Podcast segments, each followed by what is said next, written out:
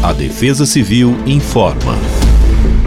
Nesta quarta-feira, dia 7, teremos um dia bem típico de verão, com presença de sol entre poucas nuvens, o que elevará as temperaturas e manterá a sensação de calor e abafado em todo o estado de São Paulo. No decorrer das horas, a soma deste calor com a umidade proveniente do oceano e da Amazônia criarão condições para pancadas de chuva forte, seguidas por raios e vento em todo o território paulista. Até o momento, não são esperados acumulados elevados, mas recomenda-se atenção em áreas de risco, pois há condições para transtorno por causa das tempestades. Na região metropolitana da capital, a mínima será de 18 graus e máxima de 29.